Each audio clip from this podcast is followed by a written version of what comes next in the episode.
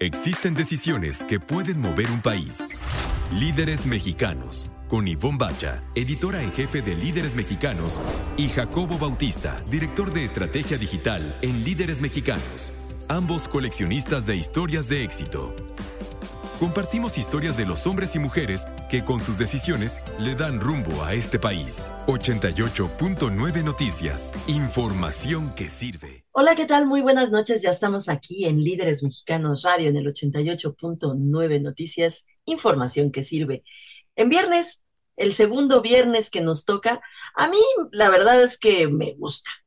Eh, no sé si a ustedes les guste y si haya mucha gente escuchando radio, pero si no hay mucha gente escuchando Radio Jacobo Bautista, ¿en dónde nos pueden escuchar? Quédenos en, en viernes a las 9 de la noche. En la plataforma de iHeartRadio. Nos pueden escuchar tanto en vivo. Alguna vez salen de la Ciudad de México, pongan iHeartRadio, busquen 88.9 Noticias y nos van a escuchar vía streaming en iHeartRadio y en formato de podcast también. Busquen en la página de 89 de 88.9 Noticias. Ahí estamos como podcast o directamente en la plataforma. Ahí nos encuentran y nos pueden seguir en Twitter en arroba líderes mexicano. Y a ti, Ivonne, ¿en dónde te encontramos? A mí me pueden seguir también en Twitter o en Instagram como arroba Ivone con doble N Bacha. ¿A ti? A mí como arroba Jacobo Bautistar en Instagram y en Twitter también. Hoy tenemos un gran programa, Ivonne, tenemos una entrevista épica con Luis Román 10, un fregonazo en todo lo que es parques urbanos, que tanto tiempo pasábamos nosotros en los parques, él busca tener estos espacios comunes nuevamente y recientemente lo nombrado, nada más de lo fregón que es, lo hicieron director ejecutivo de la Organización Mundial de Parques Urbanos, o sea, conoce de parques en todo el mundo. Y fíjate que resulta ser súper importante. Yo a partir de la entrevista que le hicimos a Luis Román 10, me quedé pensando en la importancia que tienen los parques en las ciudades y cómo yo creo que en la época en la que tú y yo usábamos, porque tal cual se usaban los parques, fue cuando comenzó como la debacle, porque tuvieron una época muy mala muy mala después de que tú y yo ya éramos un poquito más grandes y ahora se están recuperando. Eh, por eso es tan importante esta entrevista. Después vamos a platicar también con Matías Castillo y Carlos Tamés, CEO y director de desarrollo de nuevos negocios, eh, respectivamente, en Pulsar. Y Pulsar es una startup de Silicon Valley que ofrece un sistema de monitoreo automatizado para plantas industriales que también resulta ser bien interesante. En nuestra sección de anécdotas les vamos a platicar la que hemos pasado de situaciones bien raras haciendo periodismo de estilo de vida. Porque sí, o sea, invitaciones que de repente, cuando llegan es extraño y luego cuando uno está ahí es más extraño, siendo jueces de, de pizzas o de pan de muerto o de rosca de reyes sí, que de pronto dice uno, sí, sí, voy, y luego ya que estás ahí dices, ¿y yo por qué estoy aquí? Pero bueno, ya les estaremos platicando. Eh, en nuestra cápsula de nuestros expertos le toca esta noche a Gisela Méndez. Ella es nuestra experta en imagen. Y terminamos con nuestras recomendaciones de estilo de vida. Yo les voy a recomendar una serie estupendamente bien actuada. Avon, un álbum estupendamente bien cantado. Y bien grabado, fíjate que es de esos que uno disfruta mucho porque eh, pues está bien producido, Jacob. Entonces, cuando lo oyes así perfectamente bien producido y quien, a quienes eh, disfrutan del, pues de esto, de la radio, del oído, del, del sonido, van a entender cuando les diga de quién se trata y lo escuchen. Va a estar rico, quédense aquí con nosotros. Líderes Mexicanos, un espacio para compartir y coleccionar historias de éxito. 88.9 Noticias, información que sirve. Y pues Jacobo Bautista ahora tenemos en nuestra sala de Zoom llenita, porque no tenemos un entrevistado, tenemos dos entrevistados y me da muchísimo gusto eh, recibirles, darles la bienvenida y además agradecerles que estén aquí con nosotros en Líderes Mexicanos Radio a Matías Castillo. Él es eh, cofundador y CEO de Pulsar, y a Carlos Tamés, él es Head of Growth que, y Strategy eh, de Pulsar. Yo lo traduciría, ya me dirá él si lo hice mal. Él es, eh, pues, el desarrollador de nuevos negocios, digamos. Ya me dirá si es o no es cierto. Así que bienvenidos a ambos, Carlos, Matías. Gracias por estar aquí. Muchas gracias ahí por, por la invitación. Un gusto estar acá en Líderes Mexicanos. Y vamos a comenzar desde el principio. Platíquenos qué es Pulsar, por favor. Sí, claro. Mira, Pulsar es eh, una empresa que entrega tecnología 4.0 para plantas industriales. Lo que hacemos en Pulsar es simplificar la manera en que las plantas pueden digitalizar y monitorear la, operación con un sistema que combina sensores con software y eso permite que tengan visibilidad de la operación de la planta y de esa manera pueden ir siendo eh, mejorando la manera en que manejan su operación y ser cada vez más eficientes. Estamos en Líderes Mexicanos platicando con Matías Castillo, quien es cofundador y CEO de Pulsar, y Carlos Tamés, Head of Growth and Strategy de Pulsar también.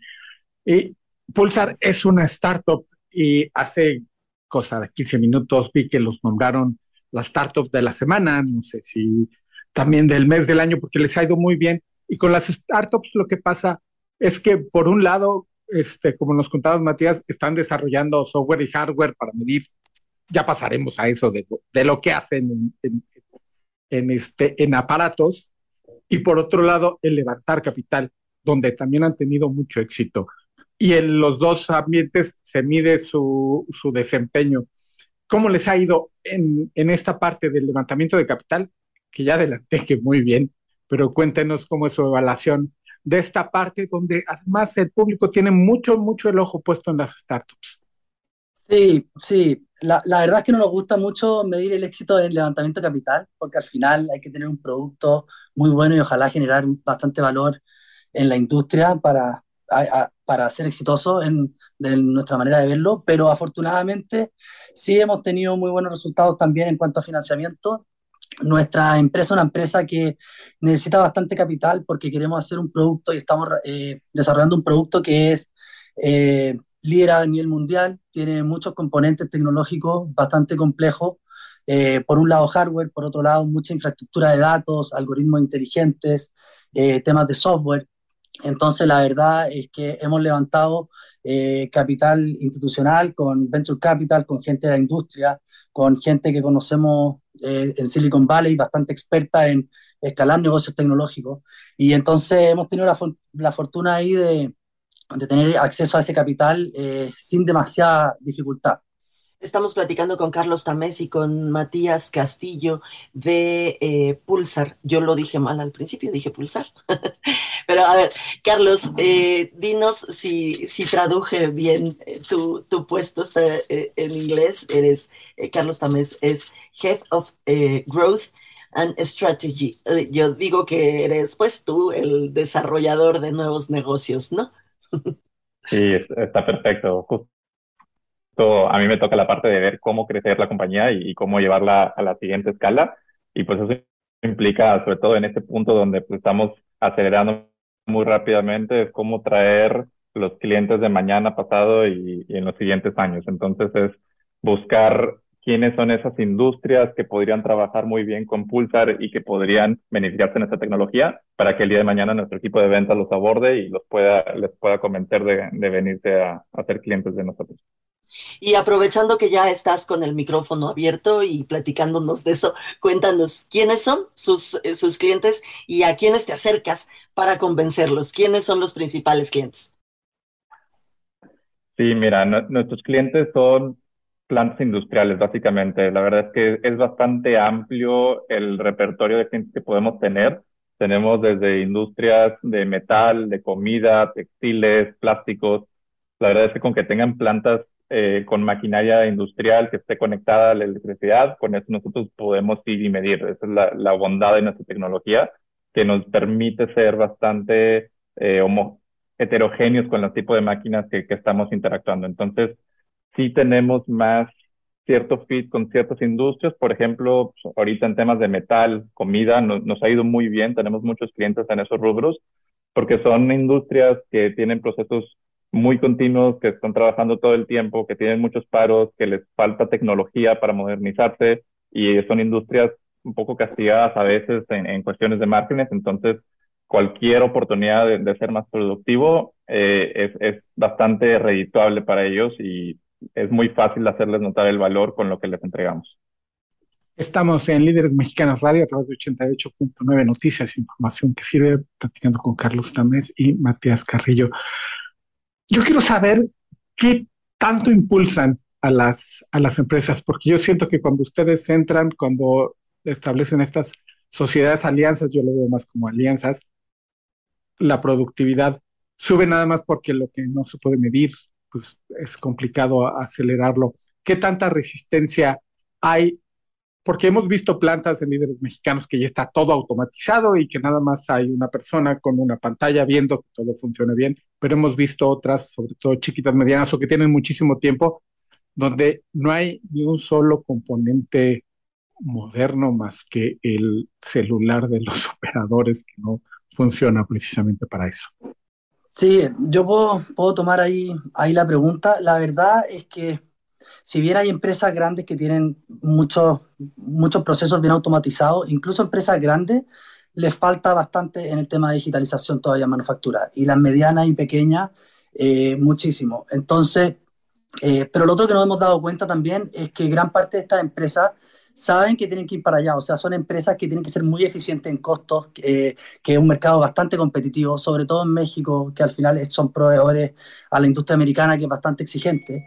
Entonces saben que ahora tienen que el siguiente paso es meter tecnología y apoyarse en la tecnología para al final ir mejorando y mantenerse, mantenerse ahí competitivo. Entonces creo que culturalmente eh, la gente está súper abierta a probar cosas, pero el desafío es que no saben cómo comenzar muchas de ellas, y no saben qué, tecnología elegir, y invierten muchos recursos eh, eh, en, en, proyectos que terminan no siendo exitosos.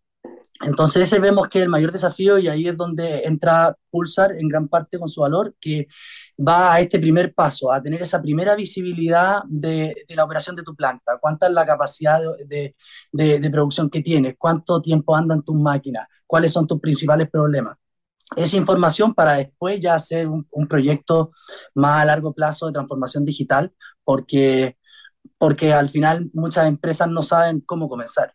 Además quería agregar a ese punto porque Jacobo mencionó un punto bastante importante que es el cambio cultural que implica modernizarte. No, no, no, es un cambio que puedes poner de la noche a la mañana y esperar que las cosas funcionen. Por eso mucho de nuestra solución implica dos partes del, eh, es no nada más del producto, sino también el acompañamiento que hacemos. Sabemos que, que para que esto funcione tenemos que estar de la mano de nuestros clientes, como dices tú, formar esa alianza y enseñarles a cómo hacer las cosas diferentes y cómo sacarlos de la rutina que a veces, oye, era un operador que anotaba las cosas en papel y con un lápiz, bueno, ahora lo tenemos que hacer, que, que trabaje con una tablet, que vea sistemas, que vea números en la pantalla. Entonces, e, e, es una nueva cultura que hay que ir impartiendo ir acompañándolos de la mano para que esto sea un programa exitoso y ese es parte del valor que les entregamos. Estamos platicando con Carlos Tamés y con Matías Castillo de Pulsar. Eh, en ese sentido, Carlos, Matías, no sé eh, quién quiera responderme, eh, hemos visto constantemente en nuestras entrevistas que la rapidez con la que hemos ido adoptando y adaptando las dos cosas, la tecnología a, a nuestras vidas en estos últimos, pues ya, tres años, de pandemia y los dos primeros muy confinados ha sido bestial. ¿Cómo les ha ido a ustedes en ese sentido y en esos dos años de confinamiento? Sí, yo puedo, yo puedo mencionar un poco y ahí complementa lo que quieras, Carlos, pero, pero creo que la pandemia ha traído distintos desafíos para la industria de manufactura en cuanto a, a, a, materiales, en cuanto muchos han tenido dificultades en la venta, dificultades en, también le han cambiado mucho los precios, entonces hay mucho hay muchos desafíos que trajo manufactura. En cuanto a, temas digitales, nosotros es una industria que todavía se maneja bastante en forma presencial, o sea, la gente tiene que seguir yendo a las plantas, tiene que seguir haciendo los procesos en forma física. Entonces, para nosotros no hemos cambiado mucho la estrategia o, o claro, cambiado mucho por, por el tema de la pandemia. La verdad es que hacemos las visitas, hacemos capacitaciones en persona, estamos ahí en la planta Entonces, en esta industria específica o a nosotros como empresa específicamente, la pandemia creo que en cuanto a la forma en que vendemos y la forma en que eh, generamos valor para los clientes, sigue siendo bastante similar a antes de la pandemia, pero lo que sí ahora se ha hecho mucho más importante para ellos el, el, manejar, el tener un mejor control de los procesos, porque tienen más, mayor falta de personal, la gente no puede ir a trabajar, eh, tienen además que ajustar sus costos dado eh, toda la, la, macroeconomía y cómo le han aumentado muchos costos de materia prima y cosas de ese estilo. Entonces eso nos ha ayudado también a que sea mayor prioridad este aceleramiento en la transformación digital y justamente en la adopción de una tecnología como Pulsar. Antes de retirarnos, si alguien nos está escuchando, algún director de producción, sí que diga, esto es precisamente lo que mi empresa necesita para estar un paso más adelante en la digitalización, ¿a dónde los pueden encontrar? Sí, eh, bueno, nuestra página web que es www.pulsarml.com, ahí está el contacto, nos pueden escribir. También eh, a nuestros correos, el mío mcastillo.pulsarml.com, eh, el de Carlos que es ctames.pulsarml.com, ahí, ahí, ahí nos pueden contactar. Pues muchísimas gracias, Matías Castillo, Carlos Tamés, por estos minutos aquí en Líderes Mexicanos Radio. Les agradecemos mucho. Y fíjense que Jacobo Bautista, eh, fuera del aire, me estaba comenzando a platicar una anécdota que yo no me sé. Y resulta que Jacobo y yo tenemos 20 años de trabajar juntos. Así que, pues, acompáñenme a mí a sorprenderme, ¿no? Ustedes también se van a sorprender, supongo, que te bajaron de un panel. Es que en este trabajo, Iván, nos toca hacer cosas más que periodismo eh, y entrevistas, que es el core de lo que hacemos, son entrevistas y contar historias acerca de historias de éxito, pues.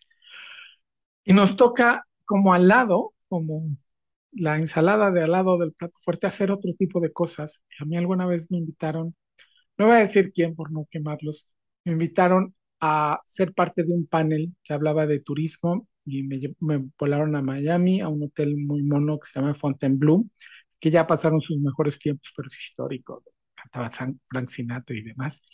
Cuando llego, ya sabes, ves en el, en el este, programa tu nombre impreso y llegando a la sala se me acercan y me dicen que sí, sí te avisaron, ¿verdad? Y yo, ¿de qué?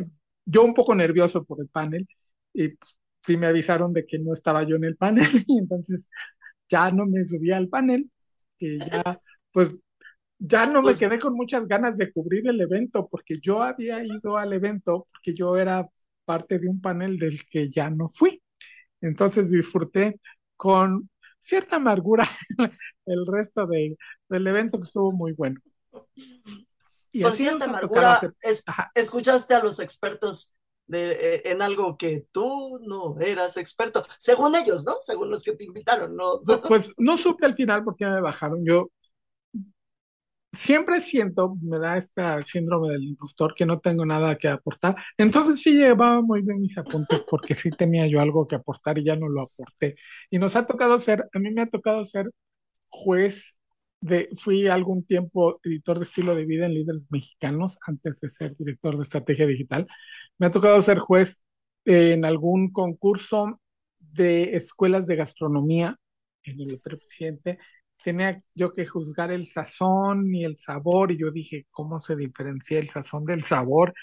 Y al lado de grandes chefs, que me, me, daba mucha pena. Yo dije, bueno, pues voy a dar mi opinión, ¿no?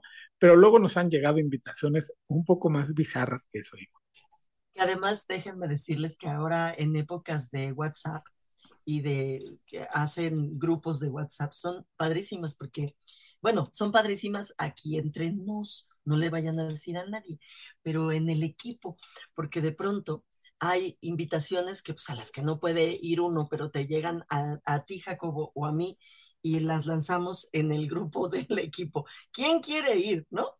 Entonces, pues los vas mandando, no porque no quieras ir, no, no, no, no vayan a pensar eso los que nos invitan, sino porque no puedes, ¿no? Porque realmente no puedes, tienes un montón de chamba.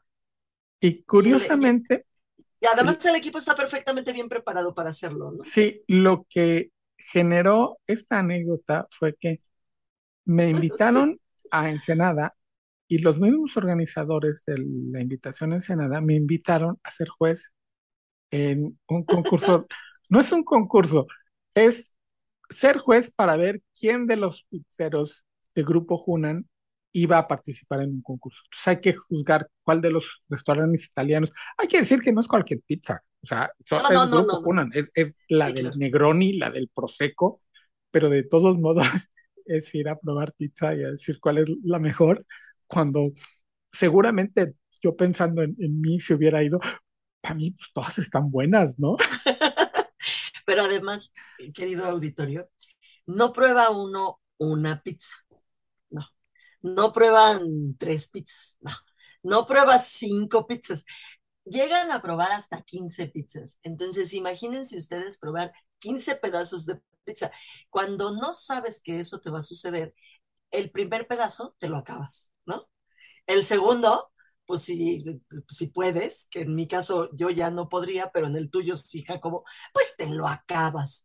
El tercero ya dices, ah, no, si vamos a seguir así, mejor nada más la mitad. Sí, pero ya el noveno. pero ya el noveno ya no se puede. Es muy chistoso porque eh, uno va aprendiendo conforme van pasando los años y las invitaciones a estos lugares, en, cuando te sirven un, un triángulo de pizza y estás siendo juez y estás participando en una degustación de pizzas, decir, no, a mí dame así la puntita de la pizza o a quien le gusta la colita, o sea, la, ¿no? Pues esa.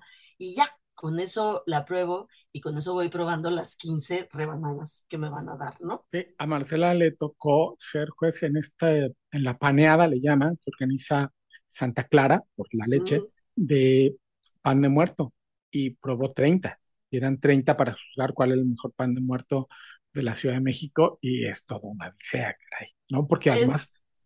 Si no llevas apuntes, ya no te acuerdas de la 4 a la, cuando vas en la 16 y todavía te faltan la mitad y, además, pues no perder el estilo en lo que uno hace eso. Y hablando de estilo, vamos a escuchar a nuestra experta en estilo. En sus marcas, listos a votar. Sí, hablo de usar botas. ¿Cómo, cuándo y cómo? Yo te digo. Soy Gisela Méndez, consultora de imagen, arroba gisimagen, me puedes encontrar. ¿Y qué te parece, mis queridos líderes? Empezamos. Si de algo estoy convencida es que las botas son los zapatos que no deben fallar en tu guardarropa. En este momento te lo firmo. Tú solo confía. En estos más de 15 años juntos, la verdad, siempre he hecho que luzcas increíble. Por lo tanto, empecemos. Bueno, ¿cómo vivir con ellas en la oficina? Vamos a hablar en este momento de los botines. Para mí, estos son lo máximo. La horma es amplia, por lo tanto, Aquí yo te voy a pedir que eh, cuando los elijas, pide medio número o hasta un número menos porque llega a ser más grande. ¿Sale? Para las chicas son nuestro todoterreno, con traje sastre, eh, con falda, con un vestido. Bueno, harás que tus botines luzcan geniales y obviamente siempre serás la reina del lienzo. Digo, de la oficina. Con las vaqueras es otra historia. Ahorita hablamos de ellas. Bueno, vamos a pasear con ellas si tu trabajo es informal y hasta home office. Sí, hablemos de las botas vaqueras. Estas son mis favoritas y la verdad creo que es un gran reemplazo de las zapatillas en casa. Eh, motivo, bueno, pues evitarás sentirte en fachas. Cuando traemos un poco de tacón, ¿cierto? ¿A poco no? Ya nos sentimos un poco más vestidas, por así decirlo. Las más bajas son entre 2.5 eh, centímetros, que es una pulgada. Tú puedes pedir de una pulgada, de pulgada y medio y hasta dos pulgadas. Como te decía, las, las que miden una pulgada son 2.54 centímetros, luego las medianas 3.8, que es muy cómodo la verdad, y las altas, por así decirlo, que serían de 5 centímetros. Entonces, si tú mides 1,65 y te pones las botas de 2 pulgadas, bueno, pues ya llegaste al 1,70 y te vas a ver increíble, ¿no? Entonces, aquí, eh, obviamente, hablo de las vaqueras porque las otras botas, las botas de vestir, pueden llegar a medir hasta más de 10 centímetros. Esas sí son altas, altas, altas. Y bueno, pues todas podemos elegirlo para una reunión o para la oficina. Si tú, hay muchas chicas que el tacón de 10 centímetros con plataforma son ultra cómodas. Y bueno, vamos a disfrutar de ellas. Si lo tuyo son las actividades extremas, la emoción y la adrenalina, yo soy de la idea que compres, que adquieras unas botas Chacabots o Combat. Sí, son estas robustas, anchas, súper rudas. Bueno, esas, esas las puedes llevar con jeans, con pitillos, con pantalones cargo o hasta con el tradicional eh, pantalón de mezclilla siempre estas se verán muy bien y sobre todo pues tú estarás muy cómodo. Por lo tanto, espera el son y ponte a bailar. Nunca fue mejor momento para gritar de gusto ¡Ajua! Soy Gisela Méndez, arroba Gisimagen. Hasta la próxima y continúa aquí en Líderes Mexicanos Radio. Líderes Mexicanos, un espacio para compartir y coleccionar historias de éxito. 88.9 Noticias, información que sirve. Estamos de regreso en Líderes Mexicanos Radio a través de 88.9 Noticias, información que sirve. Mi nombre es Jacobo Bautista y Bombacha, quien está frente a nosotros, ya tiene a nuestro siguiente invitado. Así es, Jacobo Bautista, y me da muchísimo gusto darle la bienvenida a Luis Román Díez. Él es eh, director ejecutivo de la Organización Mundial de Parques Urbanos. Eh, Luis, mil gracias por estos minutos aquí en Líderes Mexicanos Radio. Gracias a ustedes, Ivonne y Jacobo, por el espacio y a su amable audiencia por también permitirme eh, estar aquí con ustedes. Gracias, encantado. Oye, eh, lo primero que quiero preguntarte es, ¿qué es la Organización Mundial de Parques Urbanos? Bueno, pues fíjense, eh, Ivonne y Jacobo y a la audiencia, que esta organización surge eh, primero como la Federación Internacional de Parques en 1957 en el Reino Unido. Diez años más tarde le agregan la palabra o la, letra R de la palabra recreación, al entender un poquito que el parque urbano tenía que dejar de ser este espacio ornamental que en 1800, a finales de 1800, empezó a pues, eh, socializar, sobre todo en el Reino Unido y en estas partes de Europa, eh, al pasar estos jardines reales a formar parte de los espacios ya públicos de las ciudades, eh, que tenían una vocación más contemplativa y de relajación, y pues pasaron a ser, con el paso de las décadas, estos espacios donde el ser humano podría encontrarse eh, y compartir la parte social, cultural, deportiva, etc. La federación se transforma en el 2014 con la unión de otra organización más en la Organización Mundial de Parques Urbanos, la World Urban Parks, y, bueno, es una organización que desde el, desde el 2014, pero desde, desde, sus inicios en el 57 en el Reino Unido, pues ha venido promoviendo eh, los parques urbanos y espacios públicos del mundo y la recreación como estos espacios de encuentro, repito, fundamentales para el desarrollo de las ciudades. Entonces, eh, pues ya con este nuevo nombre y con esta nueva idea de poder incluir también a ciertos países, ciertas regiones del mundo que en el pasado no formaban tanto parte de esta red, de este networking, por diferentes razones. Se enfocó mucho en Europa, Asia, Pacífico y Australia y Nueva Zelanda, esta organización en sus primeras décadas. Ahora, pues ya tiene un enfoque mucho más holístico, integral, no solamente en los temas del espacio público, sus subindustrias, por así decirlo, sino que también, obviamente, enfocarse mucho en las regiones emergentes del, del mundo y la necesidad que tenemos de espacios de calidad eh, de encuentro en nuestras ciudades, sobre todo en las emergentes, ¿no? Estamos platicando con Luis Román Díez, director ejecutivo de la Organización Mundial de Parques Urbanos. Luis, eh, al escuchar la noción de parques urbanos, yo me imagino el parque de acá al lado que estamos peleando para que lo pongan bonito y estamos colaborando a los vecinos para que esté bonito, pero un esfuerzo mundial. ¿Cómo, cómo se da esto cuando son espacios como de la comunidad y yo lo sentiría de la comunidad para adentro?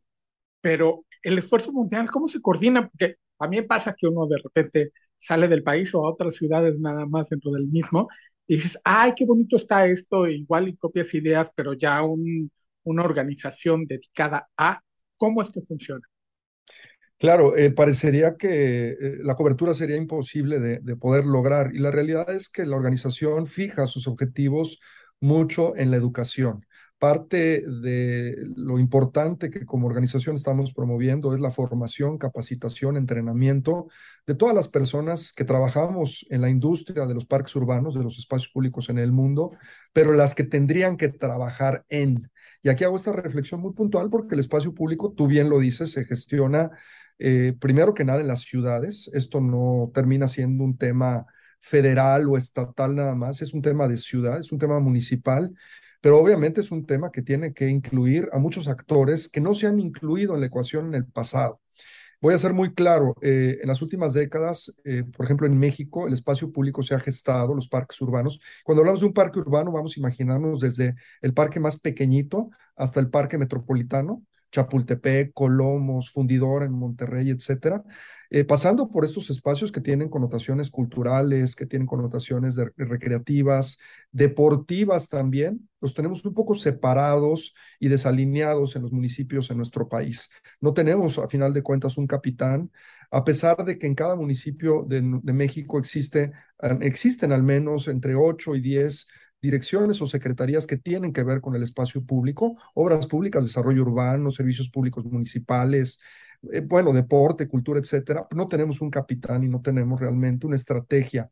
Si habláramos de que dentro de los municipios hay inclusive eh, empresas eh, públicas o público-privadas que atienden servicios municipales como la basura, la electricidad, etcétera, hemos fallado mucho como estructura en la atención de estos espacios que muchas veces y sobre todo para la gran mayoría de los mexicanos que son los que no tienen recursos para pagar recreación privada, no tienen dinero para ir al cine, no tienen dinero para pagar unas clases privadas para sus hijos, etcétera. El parque urbano se vuelve este único espacio en donde pueden realmente encontrarse eh, socialmente hablando, ¿no? Y, explotar un poquito su condición humana en la parte cultural, deportiva, repito, social, eh, en el reencuentro con la biodiversidad, la recuperación de la salud, en, en fin, una serie de beneficios que traen los espacios públicos. Entonces, para aterrizar un poquito esta idea, la, organización trata de entrenar a todas estas personas y generar una industria que, repito, no existe.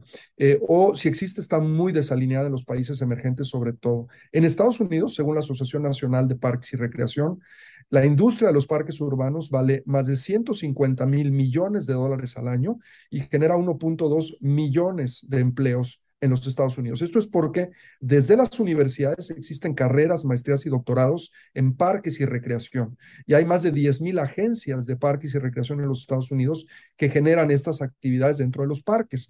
Y aquí eh, probablemente bajo el, consciente mexicano, eh, la mayoría de la gente ubicaría el parque como este espacio donde hay una banquita, un columpio oxidado y, este, y nada más, no pasa nada. Y no, son espacios de tremendo valor, ¿no? Este, empezando porque la tierra vale muchísimo y que tendríamos que explotarla de manera mucho más racional y mucho más creativa para transformarla en estos espacios que la gente requiere, empezando por el, el parque de tu casa, ¿no? ¿Por qué no hemos podido tener un parque bueno, este, cercano a la casa de Jacobo? Bueno, porque hemos fallado en esta integración. Y para que esta integración se dé, necesitamos profesionales capacitados. Necesitamos que los niños sueñen con ser parqueros en algún día de su vida, ¿no? Y que tengan esta profesión. Ahorita, pues, nos, renuncia la directora del bosque Chapultepec, por ejemplo, y vaya bronca la que nos metemos, porque de pronto no hay tantos profesionales en México que se dediquen a esto. Y la única forma de abrir la industria es con capacitación. Es por eso que la vocación de la organización es precisamente mucho la educación, Jacob. Estamos platicando con Luis Román Díez, él es director ejecutivo de la Organización Mundial de Parques Urbanos. Eh, Luis, eh, cuando he tenido oportunidad de platicar sobre este asunto de los espacios eh, públicos, de los espacios urbanos públicos, me ha llamado mucho la atención y además la, la importancia que es con, respecto, por ejemplo, a la seguridad. ¿Cómo ayudan estos espacios a que los lugares, eh, las colonias, los barrios sean muchísimo más seguros? Esta es una pregunta toral, sobre todo en un país tan lastimado por la violencia como es México. Eh, y la respuesta es muy simple. Necesitamos sacar a la gente de sus casas. Necesitamos ojos en las calles. Y necesitamos reactivar también algo y como adultos, nosotros somos los tremendos responsables, directos responsables, de que no haya niños en la calle jugando y que no haya niños en bicicleta, como nos tocó a nosotros en los años 60, 70, 80 vivir, ¿no? Los niños de la calle, pero no precisamente es porque no tuviéramos familia, sino porque nuestras mamás nos gritaban en aquel momento, pues ya métanse porque queríamos estar conviviendo y había no, no había mejores parques probablemente, pero había las condiciones de hacerse. Y aquí hay un tema interesante. El, castigo antes era pues que el niño eh, se quedaba encerrado en su cuarto, ¿no? No podía salir. Ahora queremos sacarlos de del cuarto para que no estén con los aparatos de video y con, las, con, todo este tema de la tecnología. Entonces, eh, necesitamos sacar a la gente de las casas, pero para poder hacer esto necesitamos tener activos los parques. Para tener activos los parques de las 6 de la mañana a las 10, 12 de la noche, necesitamos no solamente programación, sino estamos profesionales y necesitamos estructura de gobernanza en los parques. Necesitamos responsables, gente que desde los ayuntamientos y municipalidades los visiten y generen estas actividades. Si yo tengo una clase de yoga a las 8 de la noche y puedo ir al parque, pues voy a sacar a 50 señoras de sus casas a que vayan al parque y hay que ver si con 50 señoras en la calle se van a atrever los, las, personas malas a acercarse a la comunidad. No va a pasar. Y es una estrategia eh, virtuosa en función de no llevar más armas a la calle, sino realmente sacar a la gente para eso. Entonces, es fundamental que podamos, bajo esta estrategia eh, de querer mejorar las condiciones de seguridad en los vecindarios, activar los parques barriales, primero que nada, pero esto se tiene que, eh, que hacer a través de una estrategia integral de activación del espacio público.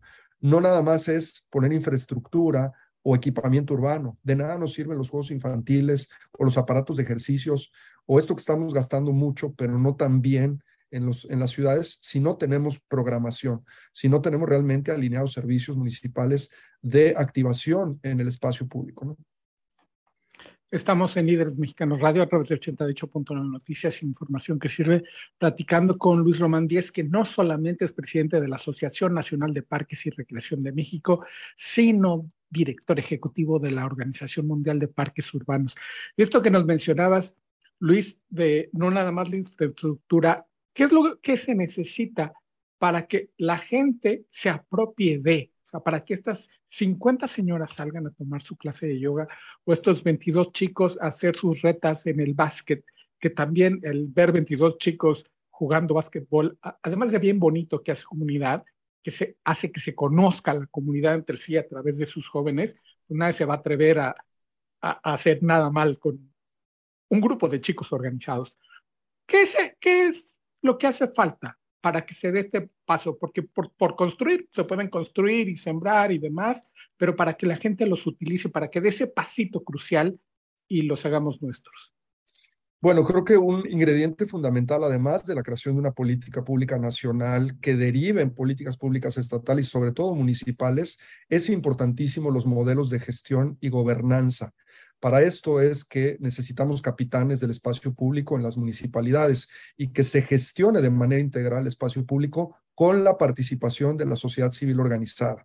Esto es un arma de doble filo porque hay vecinos que piensan que como el gobierno a veces no les soluciona el problema, entre comillas, ellos se apropian entonces del parque y le ponen una reja y un candado y dicen, pues ahora ya nadie entra. Y no se trata de eso.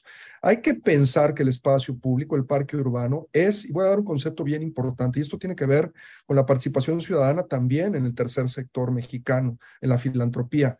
El espacio público, el parque urbano, es de todas las personas que ya no están, que empezaron, por ejemplo, Chapultepec hace 150, 200 años o lo que sea, o, Fundidor hace 25, eh, etcétera, es de las personas que estamos ahorita, pero es de las generaciones que van a venir.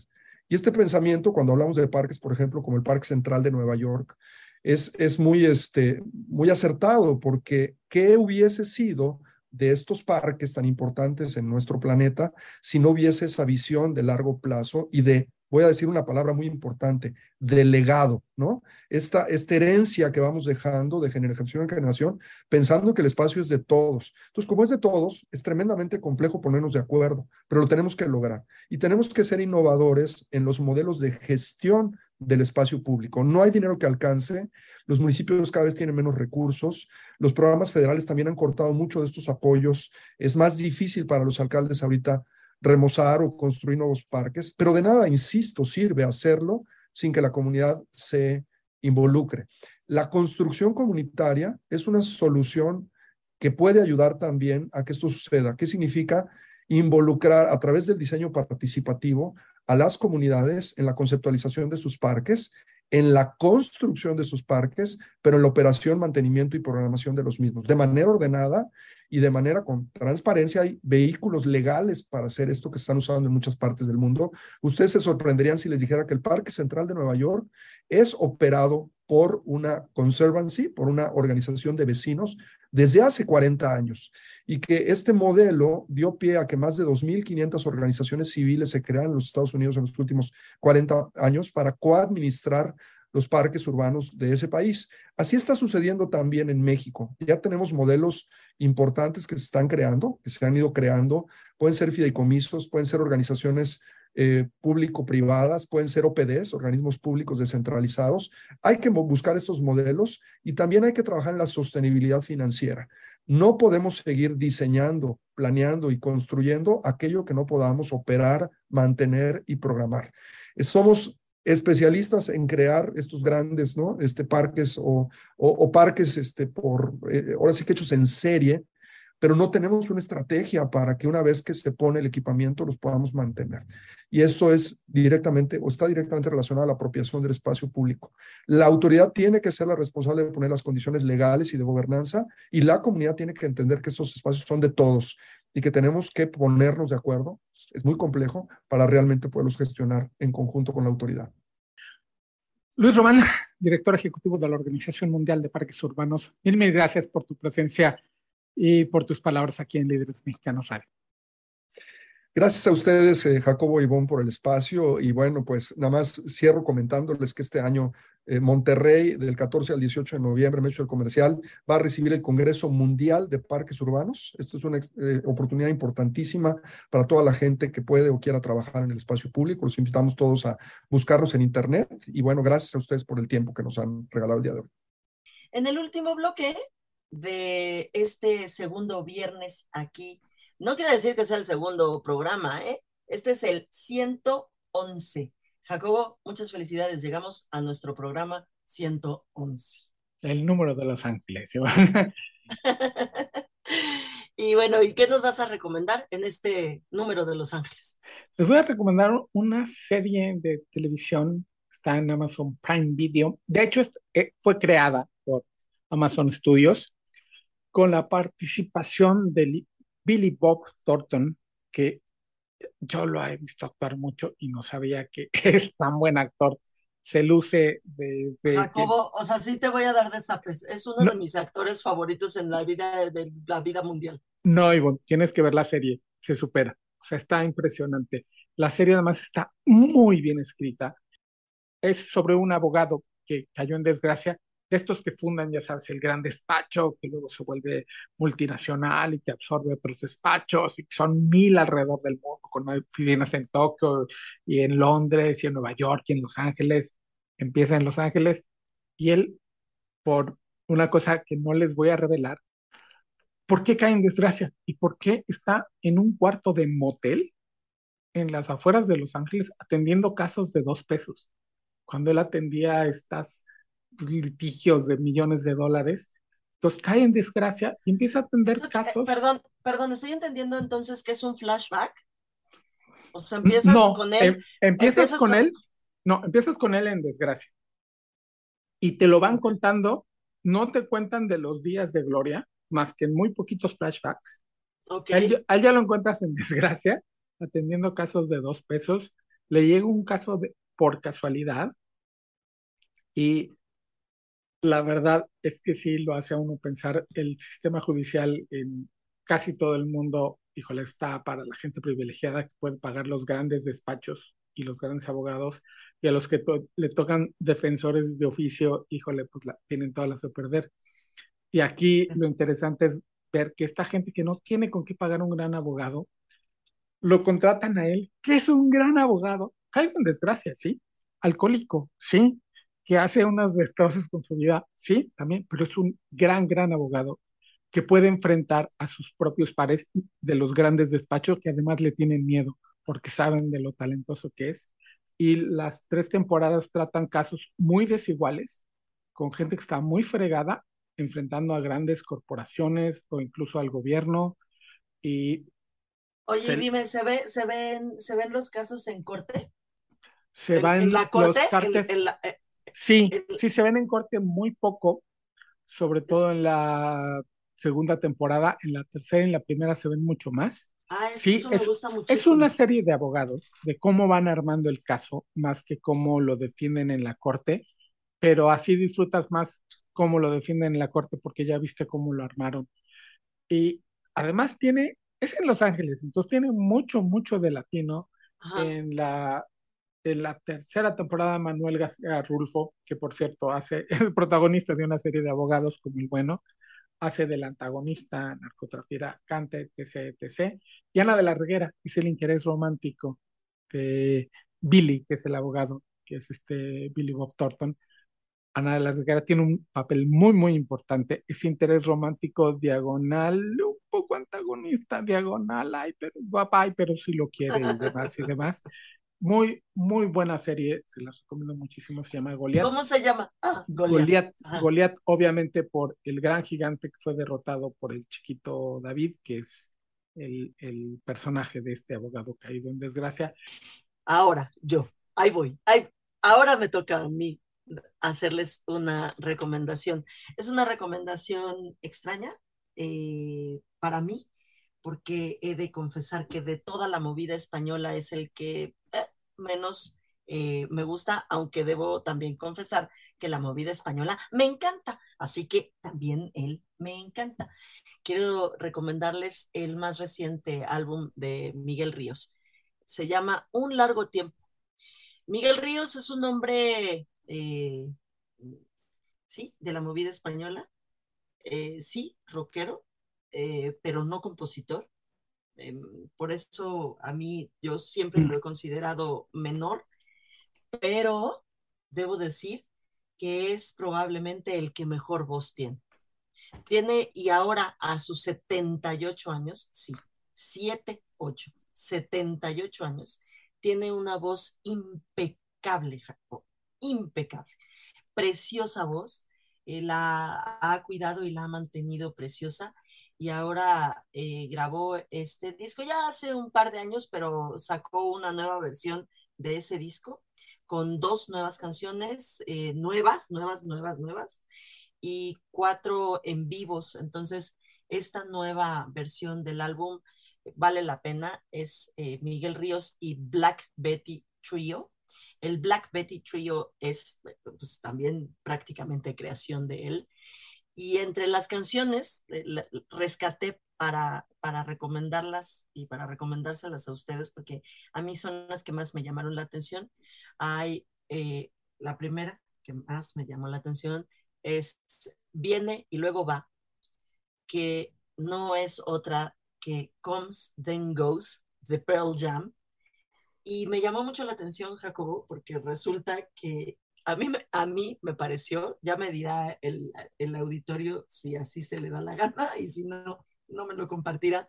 A mí me parece que Eddie Vedder, Eddie Vedder de Pearl Jam, pues se le parece la voz. Resulta que se le parece la voz y Eddie Vedder tiene 58 años y Miguel Ríos tiene 78 años, nada más hay 20 años de diferencia. Entonces, la verdad es que estuve, estuve oyéndolo y me llamó muchísimo la atención y tengo que, pues, que aceptar que está impecable el hombre. Te digo que es, eh, eh, es de los que menos me gustan a mí, es el que más le gusta a mi marido, también debo de aceptarlo, por eso, por eso lo seguimos oyendo en esta casa, porque le gusta muchísimo a Alex Miguel Río. Y eh, otra canción que me llamó mucho la atención es que una que se llama Que salgan los clowns. Y ahí también debo de aceptar que dije, esa me suena, pero ¿por qué? Me suena, pero ¿por qué? Porque la cantaba el crooner mayor. sí, exactamente, la cantaba Sinatra, pero no era de las, bueno, yo no era de las que más conocía de Sinatra, pero bueno, ya la, la, cuando la escuchas dices, ah, sí, sí, sí, la oí. Y tienes razón en decir que era el crooner mayor, porque finalmente lo que es Miguel Ríos es un crooner, es un, es un tipo que frasea divino, es un hombre que tiene una voz impecable. Me atrevería yo a decir que también se parece a Tom Jones, por ejemplo, que Tom mm, Jones tiene, tiene eh, cuatro años más, cuatro añitos más, pero ya a esas alturas decíamos mi marido y yo en la mañana que pues cuatro años a esas alturas de la vida son como cuatro años cuando estás comenzando, ¿no? Es la diferencia entre tener cuatro o tener ocho, tener 78 o tener 82. Entonces, eh, mm, pues así es la diferencia. Miguel Ríos tiene 78, eh, Tom Jones tiene 82, ambos están perfectos, están preciosos, pero el que viene a México es Miguel Ríos y va a estar en el Auditorio Nacional a principios de octubre y en Guadalajara en el Teatro Diana también a principios de octubre. Si todavía tienen chance de ir, vale la pena. Yo ya lo vi en vivo y sí da un show padrísimo. Sí, es fantástico. Yo lo vi en el auditorio y es impresionante. Y nosotros, igual tenemos 111 programas y ya nos cumplidos con este y ya nos vamos. Líderes mexicanos, un espacio para compartir y coleccionar historias de éxito. 88.9 Noticias, información que sirve.